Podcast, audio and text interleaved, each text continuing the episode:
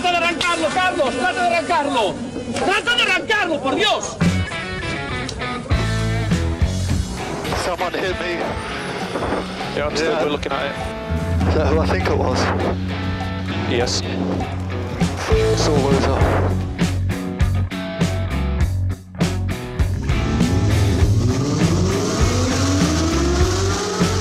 Izquierda buena más ojo corta, se cierra poco. Corta, no cortar. Para izquierda rápida. Para derecha buena más, se cierra poco. Para izquierda buena más, se abre. Acaba buena más, se abre. Sasar. Para derecha buena más, no cortar. Para izquierda rápida, ojo, se abre. Para uno. Derecha rápida, ojo, con fe. Rápida, ojo, con fe. Acaba rápida menos.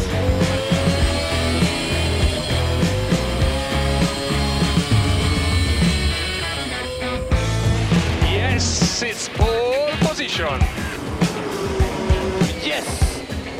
Oh, grazie ragazzi. Uh, che giro. Grazie. Hola, hola, hola. Bienvenidos, bienvenidas a la hora del motor. Bienvenidos y bienvenidas. Bienvenides a Turbo Track. Buenas tardes, Dani Catena. Muy buenas tardes David, buenas tardes oyentes, un sábado más aquí en el 101.6 de la FM y en trackfm.com y por supuesto en diferido en todos los agregadores de podcast donde podéis escuchar vuestra hora del motor favorita y si no es la favorita, pues ya con que la escuchéis nos sirve, ¿verdad? Hombre, hombre, eh, in- intentaremos trabajar más intensamente para que seamos eh, tu hora de motor favorita, claro que sí. Eh, tenemos noticias, tenemos temazos, tenemos desvaríos de cabeza nuestros, ¿verdad David? Tenemos de todo eso y alguna cosa más, incluso cascarreos motorísticos y bueno, lo que vaya surgiendo por el camino, como no. Mm, lo que se tercie, que para un sábado por la tarde siempre está bien. Oye, ha mejorado un poquito el tiempo, está mejor que el, que el sábado pasado, así que bueno, igual hay que aprovechar para que nos dé un poquito el aire, ¿verdad? ¿Sabes qué pasa? Que yo miro la previsión meteorológica y la semana pasada, eh, a estas alturas, daban para toda la semana pasada daban lluvia. Bueno, luego ya llegó el domingo ya la lluvia era el martes. Llegó el lunes y la lluvia ya era el miércoles. Llegó el miércoles. Así, o sea, vamos persiguiendo la lluvia. No termina de caer, aunque es cierto que hoy está mejor que la semana pasada, pero parece ser que la semana pasada iba a ser tan mala. Hombre, eso sí, frío, aquí lo hemos fabricado para toda España. Madre de Dios. Todo, todo, todo, todo, todo. Yo ya voy disfrazado de, de- de que parece que voy al Polo Norte. Sí, sí, Por cierto, aprovecho, aprovecho antes de que se me olvide. Por favor, señores y señoras que conducís con esos abrigos gordos. No se conduce con abrigo, que el cinturón no funciona bien, que no tenéis la misma movilidad y que vuestros coches tienen calefacción, pedazo de ratas. Por favor, por vuestra seguridad y por la de todos, quitaros esos abrigazos para conducir y para ir de copiloto y de pasajero, que es que el cinturón no funciona igual.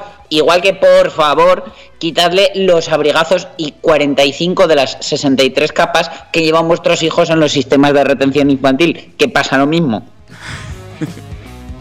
Es una ¿Me pelea. explico? Sí, esta es una pelea que tienes todos los inviernos. Eh, tú eres muy de conducir en camiseta.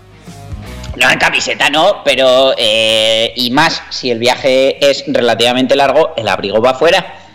El coche tiene que estar bien climatizado.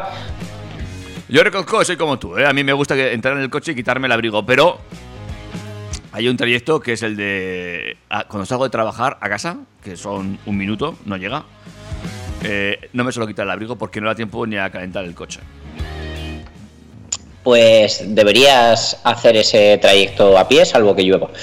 Ya, ya, debería, debería. y estarías eh, contribuyendo a un mundo mejor. Te lo digo yo, que como yo trabajo más lejos, siempre tengo excusa para venir en coche. Debería, debería, pero como necesito el coche en otro momento, pues tengo que llevarlo, sin más. Hoy, por ejemplo, ¿ves? Eh, pues los días que, que no hago semejante trayecto, voy andando en patinete. Eso sí. ¿Ves? Hoy todavía no te he cogido el coche. Hmm. Que no me enteré yo que vais con el abrigo puesto. Pero bueno, en otro orden de cosas, ya dejo de comeros la cabeza. Haced lo que os dé la gana, pero hacedme caso, por favor. Eh, si quieres, David, te cuento qué tenemos preparado para hoy. ¿Qué tenemos en, el menú? Que tenemos menú, carta, Happy Meal. ¿Qué, qué quieres coger? Ah, pues mira, me- a mí a estas alturas ya me apetece un menú fin de semana. Pues mira, en nuestro menú de fin de semana aparece el nuevo cambio para la futura ley de tráfico, que hacía mucho que no la mencionábamos, concretamente una semana. Madre de Dios con la ley de tráfico. Qué vueltas con las leyes. Venga, ¿qué más? Pues hablando de vueltas, de las que ha dado el Brexit, ¿sabes que algunas pueden afectar a tu carnet de conducir? No, pero me lo temía, me lo temía. Fíjate tú por dónde. Hmm. Carnet de conducir relacionado con las multas. Multas las que te pueden poner por aparcamiento y que la grúa se lleve tu coche. Si vives aquí en Pamplona, te doy la clave para que la grúa no se lo lleve. Muy bien, hablaremos de la grúa y de cuándo se llevan los coches, si es o no del todo legal. Más. Eh, esto lo adelanté la semana pasada. Llega el Powerbank para coches eléctricos. Correcto, muy curioso esto. Como cada principio de mes, aunque estamos ya casi a mitades, siendo hoy día 13, eh, tenemos Geom Index. eh, ya sabéis, Geom Index es eh, la consultora que analiza la notoriedad de las marcas y los coches y su presencia en Internet. Y tenemos ganador. ¿Quieres saber cuál es? ¿Te hago spoiler? Haz, haz- si quieres, yo no me lo explico. Pero me lo contarás también. Pues te lo contaré, es Ford. Muy ¿Y por qué ha podido ser Ford? Pues porque está últimamente en boca de todo el mundo. Las siguientes dos noticias son de ellos también. Mm, Vale, vamos a ver, ¿qué- ¿de qué nos vas a contar? De Ford. Mira, Mondeo 2022, que se rumoreó mucho con que no se llamara Mondeo, con que no fuera una berlina, con que fuera un sub y con mil cosas, se ha destapado. En China, pero se ha destapado. Así que os lo voy a contar. Es lo único, os tenéis que poner los ojos así un poquito estirados para entenderlo. Para entenderlo. Muy bien. Sí. Y por otro lado, es que eh, hicieron, sacaron un invento que yo lo llamo electrificador de clásicos y vamos, se ha agotado en unos días. Han hecho un sold out total. Ajá, vale, pues luego lo miramos a ver. Por otro lado, y ya eh, situándonos en España por completo, uno de los coches que más expectación ha generado durante los últimos meses, con un hype que mm, yo, vamos, lo pondría junto al del GR Yaris, que parece el santo grial de los coches de este año. Pues bueno, ya tenemos aquí, o por lo menos ya tenemos su precio, del Cupra Formentor VZ5. Ah, mira, mira, tanto, tanto, tanta vuelta que ha dado este, este coche, esas unidades limitadas o no tan limitadas, o ya veremos cómo queda el asunto. ¿Qué más? En principio limitadas, solo, solo 7.000 van a ser los afortunados y teniendo en cuenta los que van a hacer para prensa, pues igual solo 2.000. El año pasado llegaba el restyling del Seat Ateca y todo el mundo lleva como un año preguntando que cuándo llega el de su primo el Karoq, que sale de la misma línea de producción. Pues ya tenemos fecha. ¿Y fotos? Tenemos fecha. Las fotos, el día de la fecha. Vale. ¿Qué más? BMW comienza a retirar las pantallas táctiles de sus coches. ¿Sabes por qué? Hombre, me lo imagino. Pues luego os lo cuento. Venga. Luego, eh, tecnologías, pantallas táctiles, no táctiles. Muchos usamos Waze como navegador. Sí. Y eh, resulta que se ha descubierto que ha estado mandando a los usuarios a hacer turismo. Por no decir que los estaba mandando por donde no debían. Sí, o a Tom. Ah, no, eso no- que no se puede decir por el. ATPC. El español es ese grandísimo idioma en el que si tú dices mm, HDLGP, todo el mundo lo entiende. Y ya por último. Por último, si eh, finalmente te dejas vencer por el frío y quieres dedicar esta tarde de sábado a mantita, sofá y videoconsola, ya tenemos el Forza Horizon 5. Así que a jugar. Perfecto, pues planazo para esta próxima hora y acabaremos recomendando un juego, ¿eh? cosa que hacemos pocas veces, creo que es la segunda. De juego no, juegazo. Bueno, segunda vez creo que lo hacemos. Yo es que igual no te estás dando cuenta, pero yo tengo la Xbox y estoy haciendo una carta a lo lenchero, a los Reyes Magos y al ente de los regalos para estas Navidades. Ahí lo dejo. Pide, pide. ¿Que uso, ¿Que uso el programa como blog personal y como blog de notas? Sí, soy. Vale, tú pide por esa boquita. Ya sabes que el poder de dar está el de no. No, ¿cómo es? El poder de pedir está el de no dar. En la virtud de pedir está el don de dar. Dani, pues arrancamos enseguida. ¿Me vas a poner un temazo de estos que se estrenan esta semana? Eh, hombre, el que más te gusta a ti, seguro además. Venga, luego al final de la canción te lo digo si es o no. ¡Hala! Esto es Turbo Track, amigos y amigas, y estamos ya, pues como diría aquel, arrancando. Turbo, Turbo Track. track.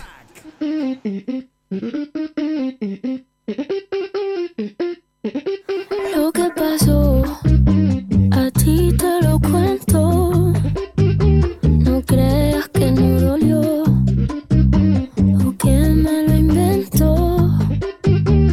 Se dio. Yo tenía mi bebé, era algo bien especial, pero me obsesioné con algo que él le hacía mal. Miles de canciones en mi mente y él me lo notaba. Y él tantas veces que me lo decía, yo como si nada.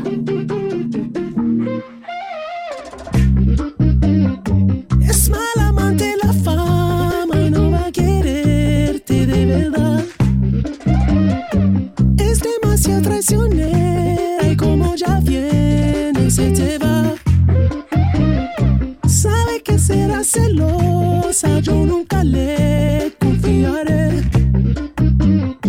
Si quiere duerme con ella, pero nunca la vayas a casar. Lo que pasó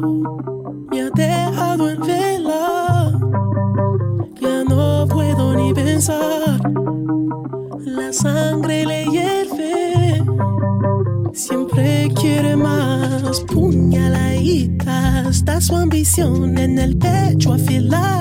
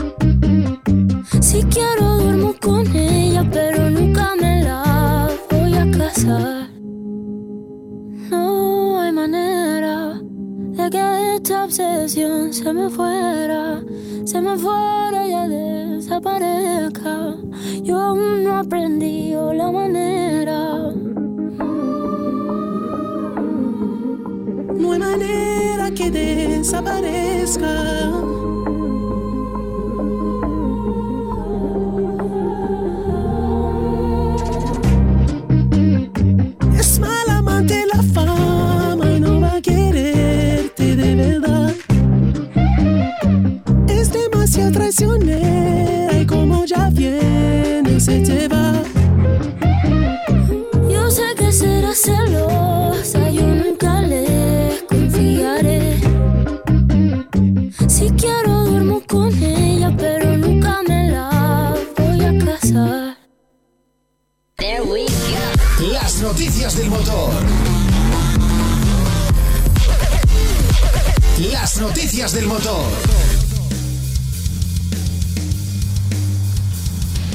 ¿era el temazo o no? Eh, paso palabra. ¿No te motiva este? Si tú eres muy- No, no, no termina de ser mi estilo. No. Yo fíjate que yo te hacía muy de Rosalía. Venga, luego lo intento con otro. L- eh, Soy de Rosalía, pero no soy tanto de mm, bachata y esta historia. Ay, bueno, bueno. En fin, pues nada. Pero bueno, que, que vamos, que con un buen combinado en la mano te lo bailo igualmente, ¿eh? Seguro que sí. Bueno, yo me creo que te lo bailo. La realidad será otra, pero hago. Este, con, con- con un par de combinados, no estoy- vamos, maestro de la salsa. Bueno, y de los idiomas, pero eso ya lo dejamos para la cena navideña. Venga, vamos ya por las noticias del motor de esta semana y empezamos a hablar de esa eh, futura ley de tráfico que está dando más vueltas que un, no sé, que algo en la Turbomix. Que un tío vivo, efectivamente. Y prepárate porque la noticia es densa, ¿vale? Vale. Empiezo, porque la Comisión de Interior del Senado ha aprobado este lunes el informe de la ponencia del proyecto de ley por la que se modifica la ley de tráfico, ¿vale? Y en concreto vamos a hablar de la modificación del polémico artículo 62, que en concreto enfrenta a las autoescuelas tradicionales con las digitales. Con 17 votos a favor y 11 abstenciones, entre ellas las de los senadores de PP y Vox, ha salido adelante el dictamen que ha incluido 12 enmiendas de las 83 presentadas por todos los grupos, a excepción del PNV. Respecto a este artículo 62 del texto, que permitía la formación teórica online para conductores y que los centros pudieran tener un único local físico con el que operar en toda España, eh, se han presentado varias eh, enmiendas presentadas por los ex senadores de Ciudadanos y ahora independientes Emilia Argüeso y Ruth Goñi, Guero Abay, Teruel Existe, el Partido Regionalista de Cantabria, Esquerra Republicana, Junts per Cataluña, Coalición Canaria y la Agrupación Socialista Gomera, que son los que han dado la vuelta a la situación. La enseñanza de los conocimientos y técnica necesarios para la conducción, así como el posterior perfeccionamiento y renovación de conocimientos, se ejercerán por centros de formación, que podrán constituir secciones o sucursales con la misma titularidad y denominación. Los centros de formación requerirán autorización previa que tendrá validez en todo el territorio español en el caso de que se establezcan secciones o sucursales, dice el, texto aprobado este lunes por la comisión. En el turno de defensa de las enmiendas, la senadora navarra Ruth Goñi ha agradecido el respaldo recibido y ha avisado de que, eh, de no haberse aceptado, eh, esto iba a permitir que se legitimara la competencia desleal entre autoescuelas y, por supuesto, se iba a deteriorar la formación de los alumnos y la seguridad vial. En la misma línea se ha expresado también el portavoz de Junts per Catalunya en el Senado, Josep Luis Cleries, que dice que volver al texto original que había, tal como llegó la ley al Congreso, responde más a la realidad de las autoescuelas en el conjunto del territorio.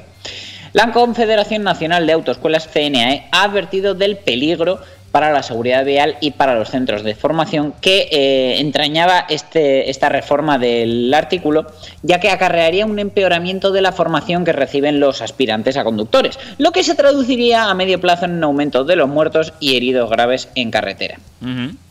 Por otro lado, eh, también se ha incorporado al texto una enmienda de PSOE que mantiene la obligatoriedad de disponer de alcoholímetros antiarranque, alcoloc, de los que hablamos hace relativamente poco, en los vehículos destinados al transporte de viajeros desde el 6 de julio de 2022, pero la elimina en el caso de los transportes de mercancías. Al contrario que el sector de transporte de viajeros por carretera, el sector de transporte de mercancías no ha demandado ni directamente ni a través del Comité Nacional de Transportes por Carretera la incorporación de dispositivos alcoholímetros antiarranque de los vehículos eh, de carga de mercancías. Eh, eh, la instalación de estos dispositivos supone un elevado coste que en las actuales circunstancias económicas las empresas de transporte de mercancías por carretera probablemente no estén en condiciones de afrontar. A lo que yo le diría que efectivamente el coste de instalar eh, estos dispositivos es alto, pero viendo muchas veces semana tras semana como aquí hablamos de transportistas que han dado positivo en alcohol, en drogas y que han cometido barbaridades al volante, pues yo te diría que eso sale bastante más caro. Mm. Pero bueno, eh, lo, que, lo que digan será y veremos a dónde llega esto. Si todavía puede dar la historia Bueno. 50 giritos. Sí, sí, sí, esto va a dar más giros, vamos. De todas formas, no me queda claro. ¿Al final voy a aprender a, a sacarme el carnet por internet o no? ¿Tengo un? Eh, no hasta que las principales autoescuelas, las tradicionales de toda la vida, empiecen a sacar un sistema online, que entonces seguro que sí se puede. Ajá, vale.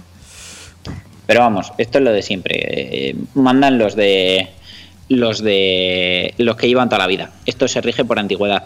Que evidentemente, si, si analizamos el caso como se debe, sobre el papel, yo también creo que una formación online siempre es peor que una presencial. Pero la realidad es que en la autoescuela te enseñan a aprobar. Punto. Si esta formación realmente tuviera contenido, la gente aprendiera sobre seguridad vial, sobre accidentes, sobre el comportamiento de un coche en situaciones extremas, sobre eh, cómo conducir realmente gastando menos combustible, cómo eh, funcionan las inercias, cómo funciona un motor. Si realmente la formación fuera de calidad, sí que habría una diferencia entre la formación online y la presencial. Pero como no la hay, pues te, me parece te voy a hacer que- una pregunta. Te voy a hacer una pregunta. eh, yo es que me saqué el carnet hace muchos años. Que luego te respondo yo a la misma pregunta que te voy a hacer. Pero ¿a cuántas clases, aparte de las prácticas, no digo, hablo de teoría, fuiste a autoescuela? Eh, te vas a reír. Te vas a reír, pero bueno, como parte de los oyentes que nos oyen son mi familia y saben que esto es verdad, te lo voy a contar. Fui a tres clases y un aladillo. Pues eso. Yo fui a ninguna. Yo fui a tres, pero vamos, porque me sobraba el tiempo y me apetecía y tal. Pero eh, la profesora eh, para la tercera clase me dijo, pues la das tú y la di yo. Y ya el resto fue hacer test. Test, test, test, Claro. hasta que dije, uy, cero fallos, a examen. Evidentemente, yo no sé, y a, la, a la gente joven que conozco ahora mismo, nadie, prácticamente nadie, va a clases teóricas de carnet. Todos hacen test en distintos programas, tanto informáticos como los que facilitan las autoescuelas, pero muy pocos van a dar clases eh, teóricas. Prácticas sí, porque son obligatorias, gracias a Dios. Eh, pero creo que ni siquiera son obligatorias. mm, eh, creo que hay un mínimo de 3, 4 clases y luego ya pu- puedes, te puedes presentar, me parece, ¿no? O sea que. No lo sé, yo la verdad es que di cinco clases. Eso es, entonces es que mm, dices, bueno, eh, fíjate yo que para todo lo torpe que para todo lo torpe que soy y para cuando me saqué el carné di el mínimo y creo que entonces eran 10. O sea que mm, no te digo más. Yo es que mi autoescuela sugería que pagaras eh, un paquete de 10 clases y yo cuando estaba haciendo la matrícula le dije, es que me parecen muchas. Se rieron de mí y, me dijeron que no había problema, que si de verdad eran muchas, en ese súper improbable caso, que ya me devolverían el importe de las clases eh, no aprovechadas. Y efectivamente, me lo tuvieron que devolver. Bueno, pues eh, a vueltas con el carné de conducir, ya veremos al final cómo nos lo sacamos. Y en fin, eh, ahí está, también lo de los eh, alcoholímetros estos, que va a dar mucho que hablar, ya verás. Eh, recordemos que hay una huelga de transportistas a final de año y que veremos hasta qué punto llega esa huelga. Bueno, y es que no solo la huelga, es que yo... eh, Parón patronal, perdón, no es una huelga, es un parón de la, de la patronal, que es distinto. Ah, bueno, no, eso no es una huelga, perdona. Eh, tengo un amigo que trabaja en una empresa que tiene una parte de distribución con unos cuantos camiones y están empezando a tener ya problemas con el suministro de AdBlue. Ah, vale. Sí, porque no sé cuál- exactamente cuál es la historia, si que no les han dejado comprar de más para almacenar y solo les han dejado comprar lo que necesitaban para, para este tiempo. Algo, algo así hay, pero desde luego cuando el río suena, agua lleva. Bueno, eh, vamos a por la siguiente, que se nos va el tiempo. Venga. Se nos va el tiempo y se les va aquellos que eh, van a sufrir el Brexit. Porque desde que el Reino Unido aprobó su salida de la Unión Europea, muchos han sido los cambios que se han ido implantando en los ciudadanos de ambos territorios. Tanto tributarios como de pasaportes o en simples gestiones de aduana. Y el último que está a punto de entrar en vigor afecta a la conducción, concretamente a la utilidad de los carnets de circulación tanto en los Estados miembros de la Unión Europea como en las islas. Y sobre este punto y sus trámites se ha querido eh, adentrar la Dirección General de Tráfico. Y es que el 1 de enero de 2022, que queda muy poquito, queda mes y medio nada más, los permisos de conducción de Reino Unido dejarán de tener vigencia en la Unión Europea y viceversa. Un hecho que perjudica a miles de ciudadanos que o bien han conducido durante años en la Unión Europea con un permiso expedido en las islas o lo han hecho allí con un título de alguno de los 27 estados restantes. Y también en España, donde muchos británicos afincados se han acostumbrado a las carreteras nacionales y a las diferencias del lado del volante, tuvieron hasta el 30 de diciembre de 2020 para solicitar un canje, renovación o sustitución de su carnet para poder seguir circulando sin incumplir la normativa. Y es que para 2022 la DGT solo autoriza el manejo de eh, volante a permisos expedidos en territorio nacional, redactados en castellano o que vayan acom- acompañados de una traducción oficial también a los estipulados según el Convenio Internacional de Ginebra del 49 y Viena del 68, así como otros países con los que España tiene acuerdos que mayoritariamente son latinoamericanos. En fin, que de esta forma todos aquellos ciudadanos que no han recibido su cambio durante estos meses y no lo van a hacer durante el mes y medio restante que queda de 2021, van a tener que obtener un nuevo permiso de conducir español. Es decir, los ciudadanos que no hayan solicitado el canje, renovación o sustitución van a tener que sacarse el carné de nuevo. También afecta a los ciudadanos españoles en las islas. Estos tampoco van a poder seguir circulando en Reino Unido si no canjearon su carné con anterioridad y por tanto se van a ver obligados a sacarse una nueva licencia para poder pilotar por las carreteras británicas, ya que las tarjetas expedidas por la DGT van a dejar de tener vigencia el 1 de enero de 2022.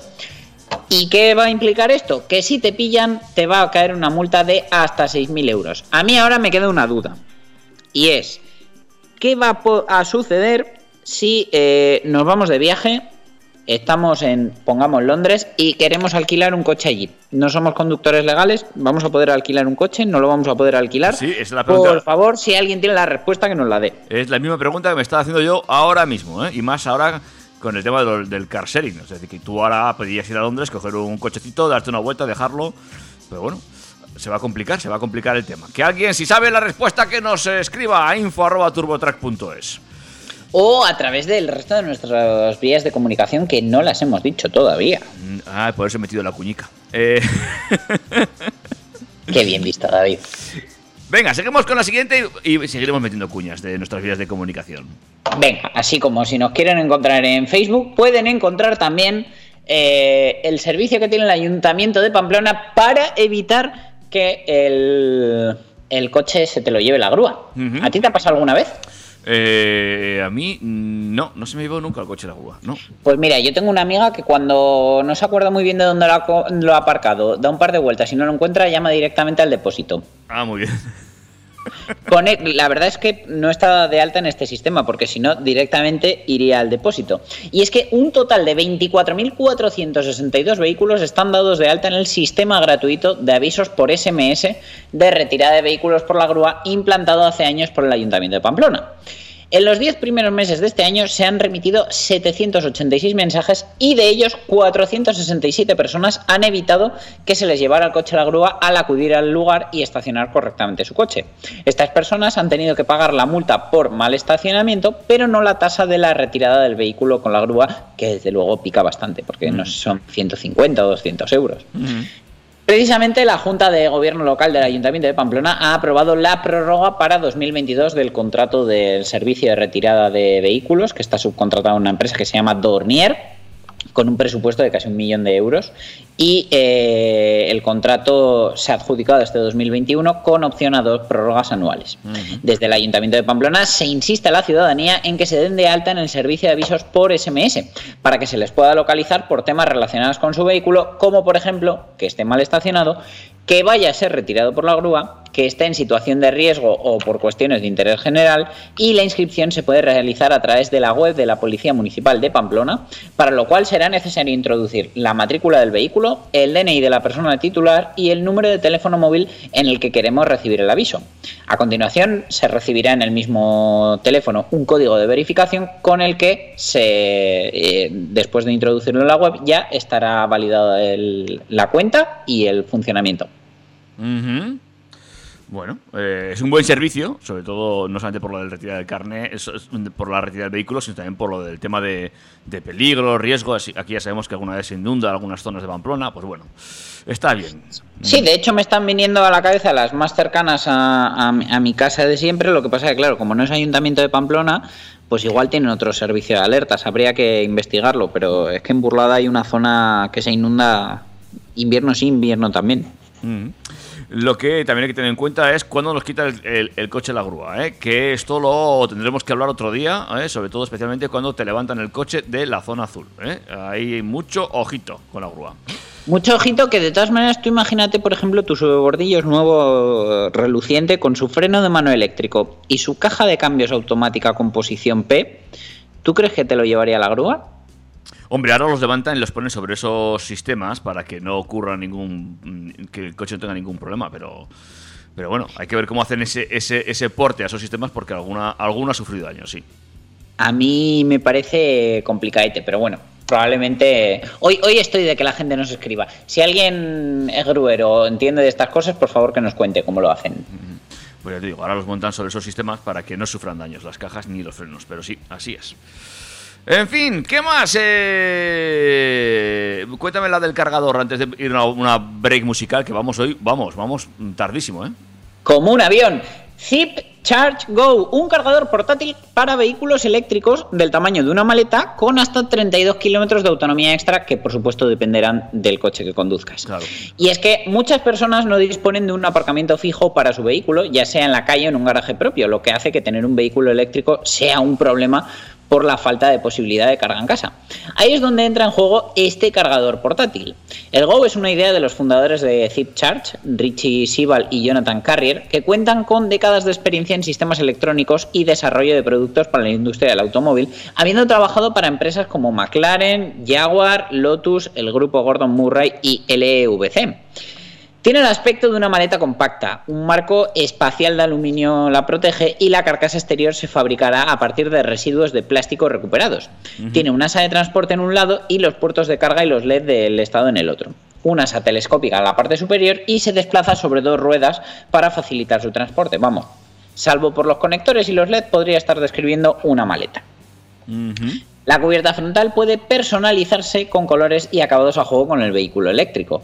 Y la idea es que los usuarios carguen la batería de 4 kWh eh, Go en casa por la noche o en la oficina usando un enchufe doméstico estándar, por lo que eh, debería suponer un coste por kilovatio hora menor que el ofrecido por una estación de carga pública. Cuando esté completamente cargado, el Go puede llevarse hasta el coche eléctrico y conectarse para recargar la batería del vehículo. Lo que pasa es que, claro, aquí no estamos contando que eh, tardaríamos el doble, porque, claro, primero hay que cargar la maletita de marras y luego el coche con la maletita. Pero bueno. Mientras que un banco de energía de bolsillo puede contener suficiente energía para cargar un smartphone un par de veces, evidentemente el Go no tiene la capacidad para hacer lo mismo con un vehículo eléctrico. ZipCharge calcula que debería proporcionar a un vehículo eléctrico hasta 32 kilómetros de autonomía en menos de una hora, lo que podría ser suficiente para ir y volver del trabajo, para una excursión rápida al centro comercial o para volver a la base si te quedas sin batería mientras estás fuera, cosa para la que a mí me parece más inteligente este cacharro. Pues se sí. puede guardar en el maletero hasta que se necesite y se puede utilizar en todas las condiciones meteorológicas normales. Eh, técnicamente, pues bueno, lleva su inversor, lleva toda la tecnología y lleva además eh, actualizaciones por Wi-Fi, carga inteligente. Diagnóstico a distancia. Tiene conectividad móvil 2G y 4G, ¿vale? Para que los usuarios puedan gestionar a distancia el, el Power Bank a través de una aplicación y eh, la inteligencia artificial aprenderá los hábitos de carga del usuario a lo largo del tiempo para hacerte recomendaciones de programación para aprovechar la disponibilidad de electricidad fuera de las horas punta. Eh, se encuentra en la última fase de desarrollo, quieren que esté en el cuarto trimestre de 2022 a un precio comparable al conste totalmente instalado de un punto de carga doméstico de nivel 2, es decir, eh, pues hablaremos de entre 1.000 y 2.000 euros. Entonces, bueno, mm, van a, van a ofrecerlo también por un modelo de suscripción que empezaría en 66 dólares al mes, así que habría que ver si llega al mercado europeo, al español y si realmente nos sale a cuenta tener eh, una batería de este tamaño de 4 kilovatios hora, que por ejemplo en mi coche híbrido enchufable sería para un 40% de batería, lo que me daría máximo 20 kilómetros de autonomía, ya no son los 32 de los que ellos hablan. Sí, sí. Y que te ocupa todo el material. Y que te ocupa. Bueno, en tu coche no, pero en. eh, eh, En algunos uno de los más pequeños, desde luego, vamos, casi tienes que prescindir de asientos. Claro. A mí me parece buena idea para que, por ejemplo, tenerlo en casa guardado, si no costara el pastizal que va a costar, y en un momento dado, eh, si te quedas sin batería, mm, imagínate, en el centro comercial lo que sea, puedas ir con él, bien en transporte público, bien en otro coche, cargarlo lo suficiente, pues o bien para volver a casa o bien para llegar hasta el siguiente punto cercano.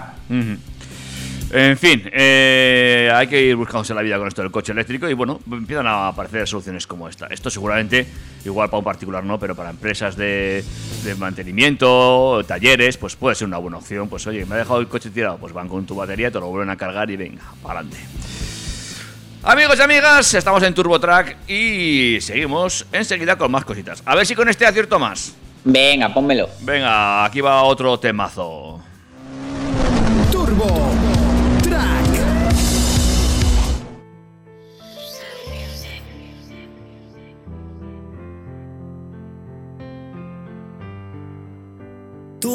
viniste aquí con lo mismo que yo. El sábado ya está dejada. Dice que se le dio y que hoy no le importa nada. Y se menea pa' que yo la vea. Se pegó a besarme, pero se voltea. Me dejó con las ganas, pero no me gana. Le gustan los mayores, esa va pa' mi cama. Y se menea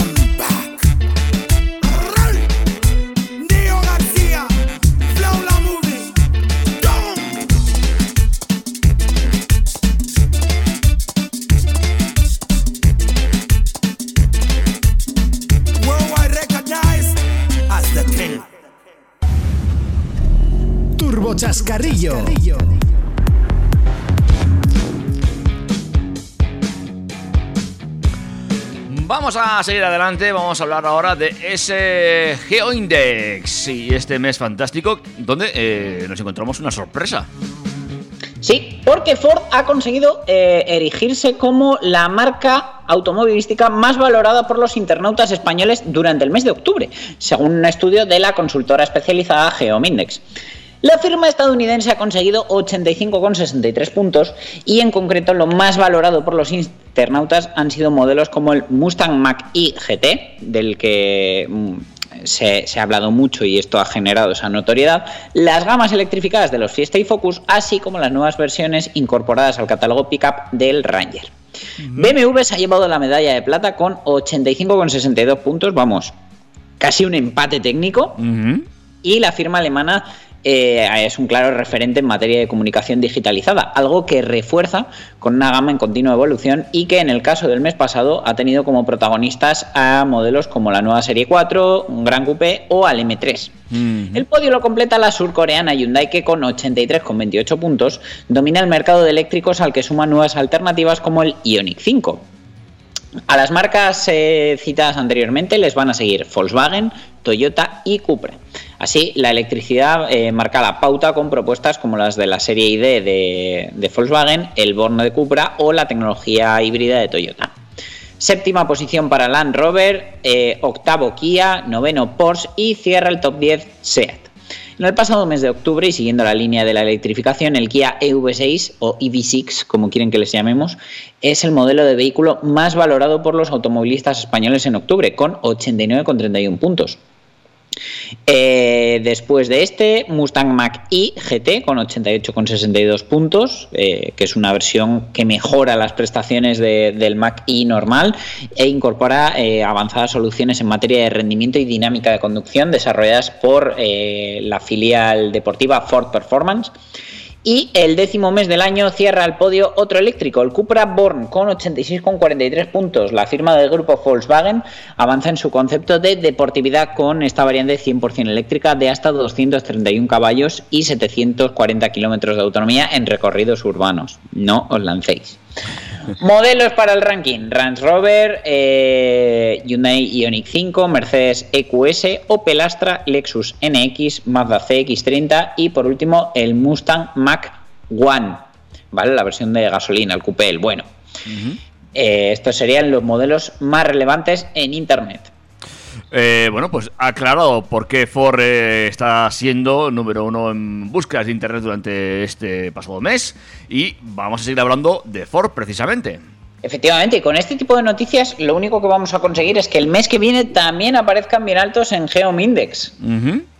Pero bueno, eh, en estos últimos días el Ford Mondeo ha sido noticia y ha sido por la aparición en la red de unos interesantísimos bocetos que dejaban parcialmente al descubierto el diseño que estrenará la nueva generación de la icónica berlina de Ford.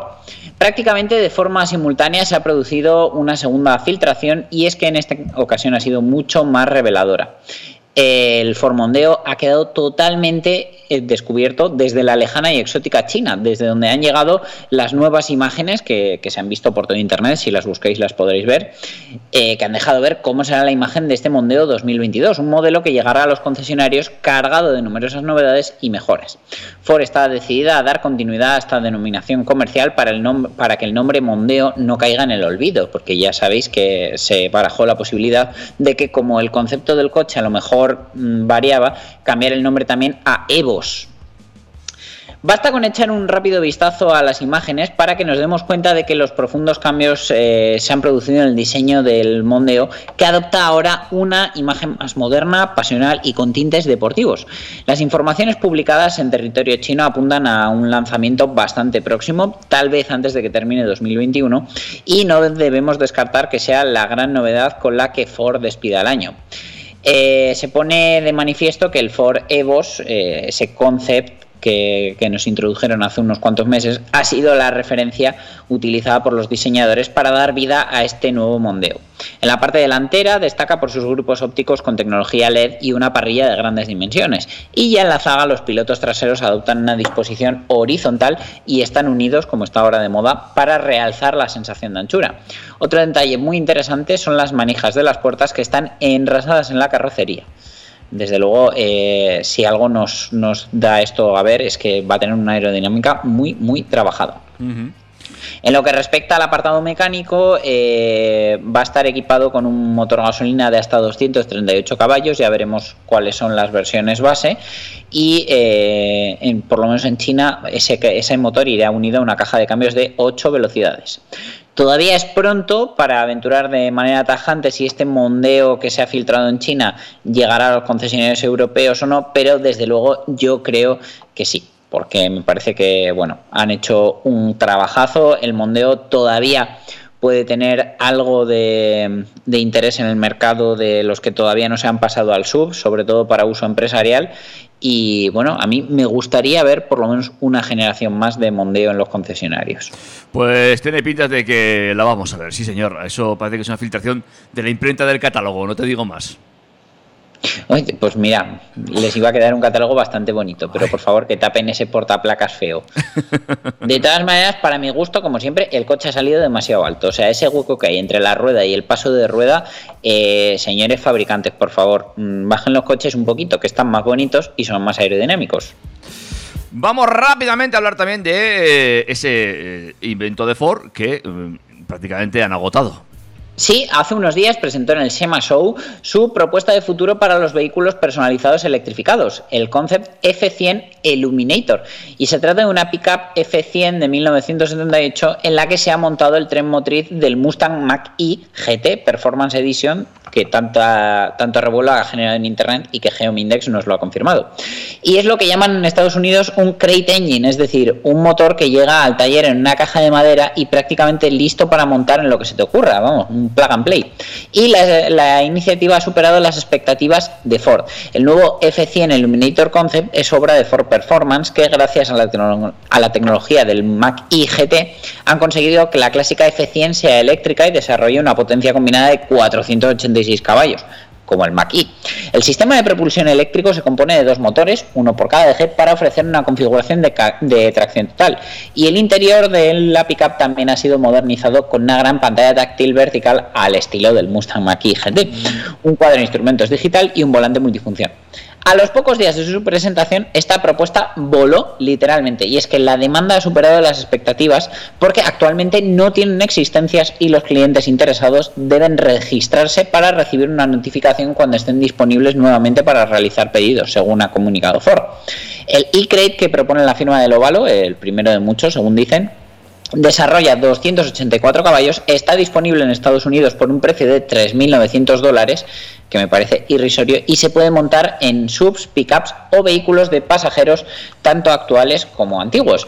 Ya sabes cuál es el gran inconveniente por el que este sistema no tendría éxito aquí, y es la ITV. Eso te iba a decir yo, eso para Estados Unidos muy bien, pero aquí, bueno. Joder, a mí, para, para poder convertir un clásico a eléctrico, poder disfrutar de él, que no te dé problemas mecánicos y, y, vamos, por 3.900 dólares, me parece un regalo. Hombre, también te dirán los puristas que si conviertes un clásico en eléctrico ya va a dejar de ser clásico. Bueno, sí, esta conversación ya la he tenido con, con muchos amigos y me tachan de hereje, pero entre poder usarlo y no usarlo y lo que supone a veces una restauración mecánica, eh, me parece una opción validísima. Ahí te doy la razón, ahí te doy la razón. Eh, más cositas que tenemos para hoy, amigos y amigas. Eh, venga, vamos ¿Te queda a... suelto en el bolsillo? Eh, eso iba a decir yo. Estoy mirando ahora mismo cómo está mi cuenta bancaria. Va, yo creo que uno en cada color, por favor. Pues sí, porque del primer coche 100% desarrollado por Cupra quedaba por llegar a nuestro mercado la joya de la corona. Eh, la espera se ha acabado ya tenemos aquí el Cupra Formentor VZ5 que ya admite pedidos en España partiendo de un precio de 62.840 euros. Tiene elementos estéticos y chucherías dinámicas diferenciales y eh, el más potente de los Cupra Formentor firma con 390 caballos asociados a una tracción total 4Drive.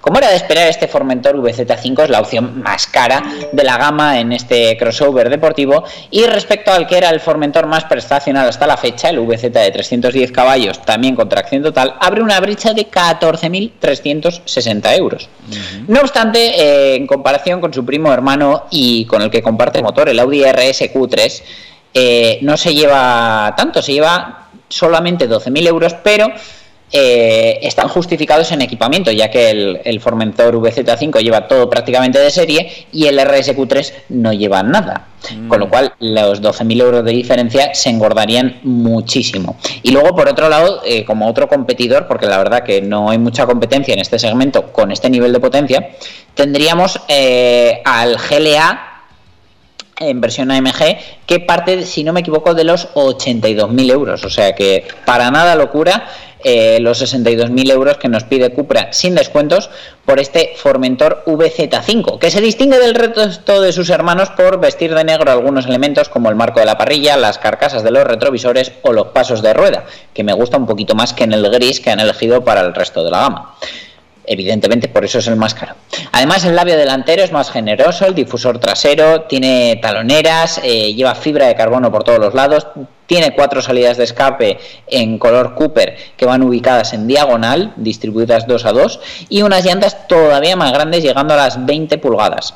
El traje no solo hace al monje, así que además de esta impronta más agresiva va acompañado de ingredientes técnicos que lo hacen más deportivo sobre el asfalto. Y es que además de llevar el motor del RSQ3 o del TTRS con sus 5 cilindros y 390 caballos, lleva una suspensión todavía más rebajada, ya que se acerca un centímetro más al suelo, y lleva equipos de frenos de alto rendimiento con pinzas de 6 pistones desarrolladas por Akebono en discos de 375 milímetros.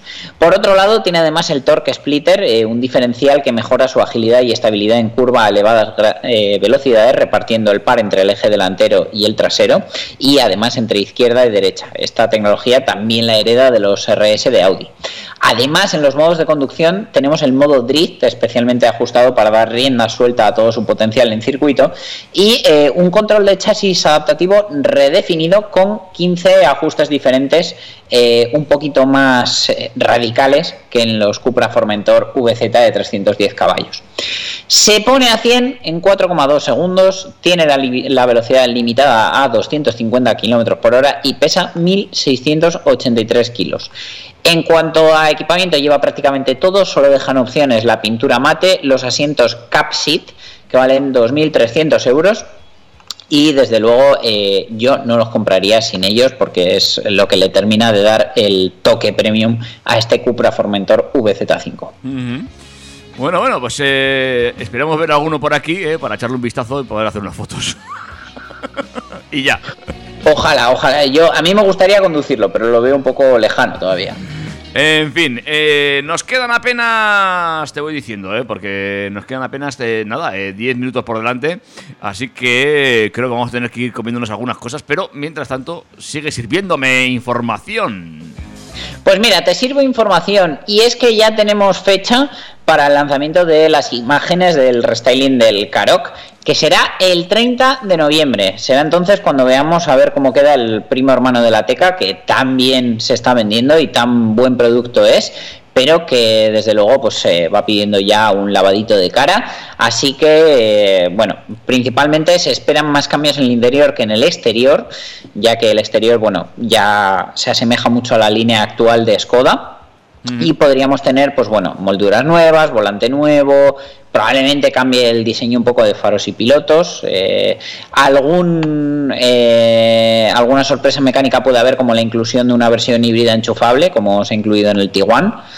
Y, y que lo, diferenciaría un poco de su primo la Teca, pero bueno, tenemos que esperar ese 30 de noviembre para ver qué pasa dentro de 17 días con el, con el Karok. Pues estaremos atentos a ver qué ocurre con el CADOC, eh, que será, eh, pues nada, a final de mes, cuando posiblemente conozcamos todos los detalles de esa esperada renovación. Lo que ya hemos conocido es la escasez mundial de chips, que no solo ha afectado a la producción de vehículos, ralentizando su fabricación, sino que ha afectado también a las propias características de los mismos. Y un claro ejemplo de ello es BMW, que está eliminando temporalmente las funciones de la pantalla táctil de varios modelos ante la falta de chips para darles vida. ¿Y cómo lo hacen? Pues mira, por ahora los, los modelos de la serie 3, X5, X6, X7 y Z4 se van a comercializar sin control de pantalla táctil.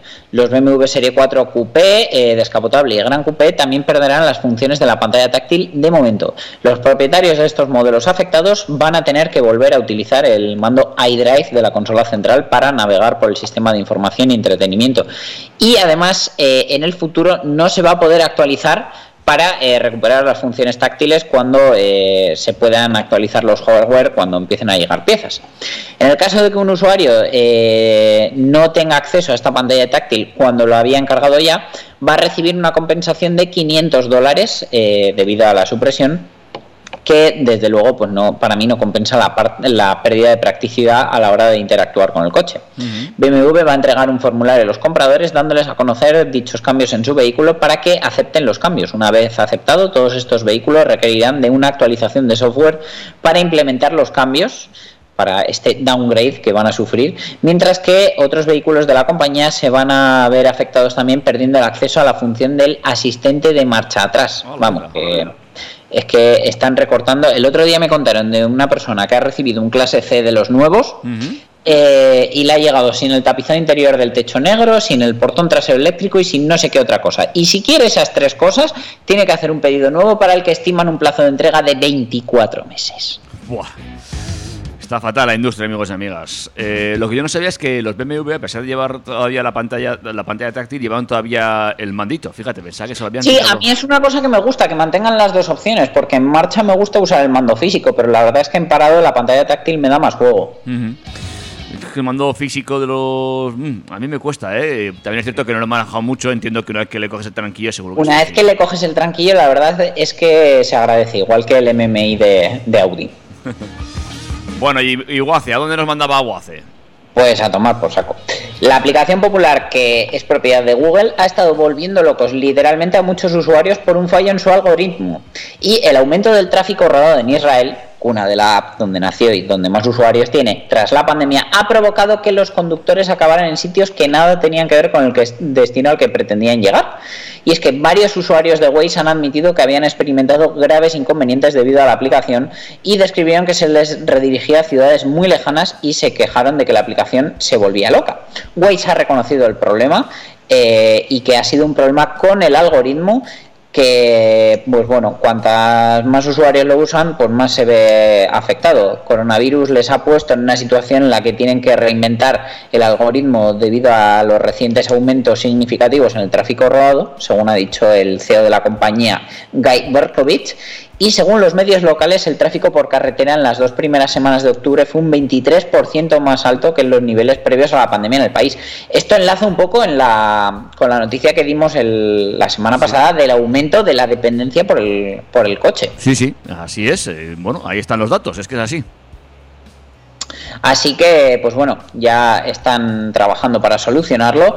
Eh, no han dado todavía con el problema, pero bueno, sí que es cierto que no se han reportado casos parecidos en otros países que no sean Israel. En España esta aplicación que usa los datos proporcionados por los usuarios ha estado en el punto de mira de la Fiscalía debido a la posibilidad de avisar de controles policiales o de la presencia de radares, donde en países como Francia, por ejemplo, está prohibido. La Fiscalía de Seguridad Vial ya anunció sus planes contra eh, las aplicaciones en abril de 2019 y recientemente la DGT abogó por poner coto a los chivatazos de controles policiales, pero bueno, todavía no, no se ha ejecutado ninguna medida y la aplicación sigue funcionando sin ningún problema aquí en España. Pues nada, dos minutos para que nos digas cómo vas a pasar la tarde.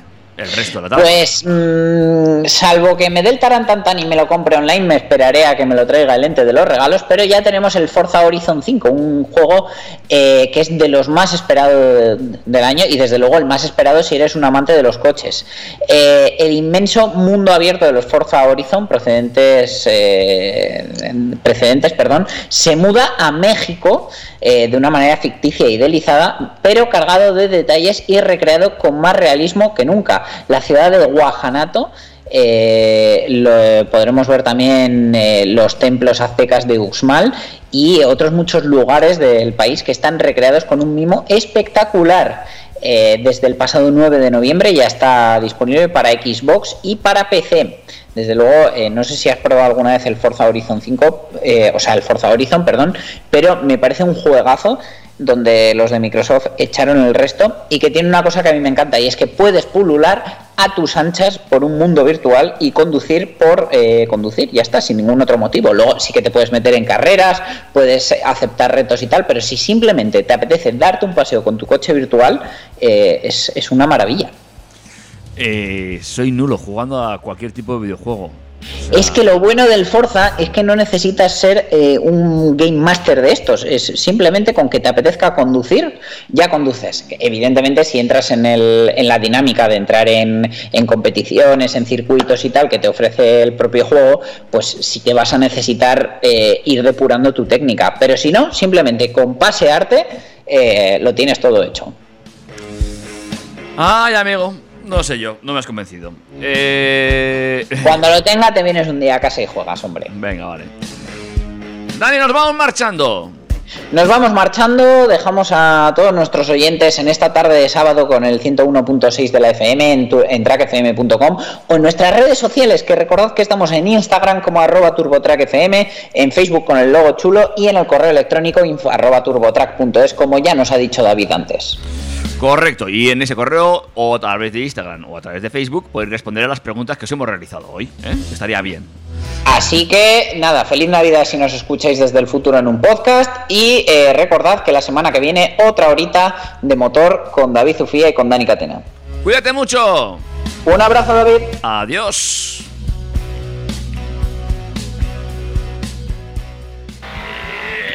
Macho, yo no sé tú, pero yo me lo paso muy bien, macho.